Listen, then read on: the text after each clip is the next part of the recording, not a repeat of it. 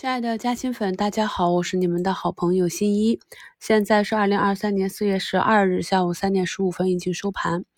我们的四大指数呢，除了创业板啊，其他都是收了一个红盘。我在一周展望里也跟朋友们讲过，本周呢前半周还是有机会高抛的。周一呢，上证创出一个短期三三三二点七二的新高，昨天一个下影线回踩，今天再次冲高。创业板呢，受宁德时代下跌的拖累，没能跟上其他板块。市场呢是三千一百家上涨，涨停六十家，跌停七家。今天的北向资金是温和流出的，并没有影响到我们在昨天整体下跌之后的一个反弹。今天节目简介中呢，给大家贴的是大盘图啊，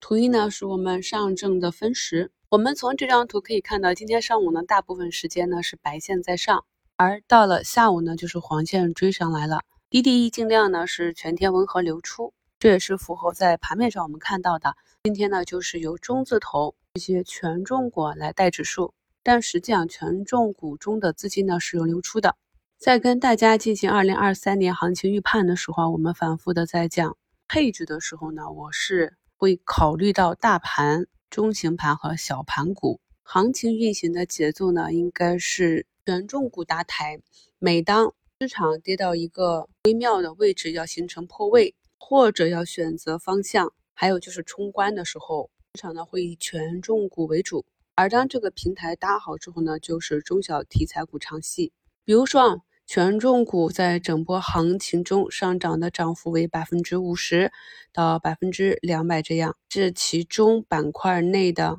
中小盘股呢，就有机会走出翻倍、三倍、五倍，甚至。慢慢的走出十倍的行情，这就是我们对不同个股，我们在布局的时候，要对他们的确定性以及不同的预期有一个清楚的认知，然后根据这些综合来判断啊，如何去分配我们的仓位。图二呢是同花顺的大盘异动啊，可以看到今天早盘指数上行的时候啊，是半导体及元件板块，特别是前几天涨得比较猛的存储芯片啊，这个板块是领跌的。那么明天啊，这个热点板块是会反包还是会继续下跌？这个概率的话，六四开吧。所以我们会发现，其实除了个股在底部价值区域超跌的区域和股价进入到吹泡泡超买的区域啊，这两个区域我们是可以比较容易的判定的。然而呢，对于股价在这两个区域中的运行方式，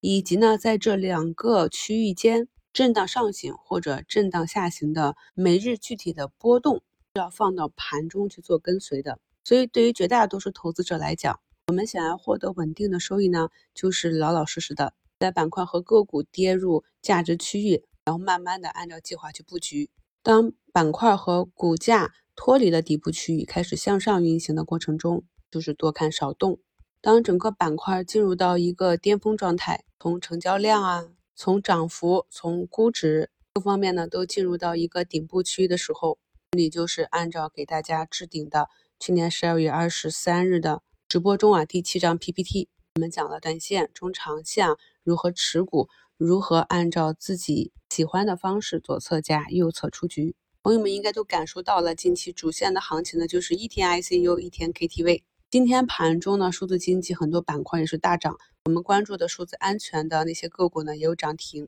伴随着人工智能的逐步退潮，今天是数据补涨，游戏、传媒、机器人这些今天上涨的大部分个股和板块呢，都是 AI 这个概念，像仍在啊相对底部的下游应用发散的一个行情。目前呢，从盘面来看，资金呢还是在高低切换中。现阶段很多高位个股，特别是短期涨幅比较大、翻倍以上的个股，都是处于一个绝对高位，短期呢是超买了。即便呢是再创新高，那这个持续性和向上的空间，我们在四月二号的一周展望里也是分析过了。所以这里呢属于主线行情的一个鱼尾阶段。我看到很多朋友啊吃了鱼肚子鱼身啊，已经逐步的获利了结，就像是在底部啊寻底筑底过程是一样的。与之相对的，在做顶部和头部的这一个时期呢，它也是一个过程，并不是哪一天见顶了，股价直接就下去了。由于呢，主力介入数字经济啊，这个主线板块大涨品种非常的深，所以呢，以简单暴力的方法呢是无法顺利出局的。所以这里呢一定会做出震荡的图形，就像我在早评里跟大家分析的，像 M 头啊、多头啊，那部分个股呢甚至还会创出短期的新高。大涨过档数字板块下的这些个股呢，我们要注意逐步的去做一个左侧加右侧的兑现。一定要记住啊，涨幅很高之后的宽幅震荡，这里啊不是什么洗盘啊。绝对高位的个股宽幅的震荡呢，就是一个派发的过程，因为没有这样宽幅的震荡，就无法吸引到新的资金入场。朋友们可以看到啊，昨天砸十几个点或者冲高回落，今天就能走一个反包，这种短期套现呢，才能刺激着短期的资金在这里疯狂的量化起来。我们做中长期投资的时候呢，看懂了市场的种种迹象之后呢，要学会做到大道至简。很多时候啊，短期超买就是最大的利空。鱼尾行情的搏杀阶段，全靠情绪和资金。我们有自己的技术方法，执行纪律，跟随市场即可。感谢收听，我是你们的好朋友新一。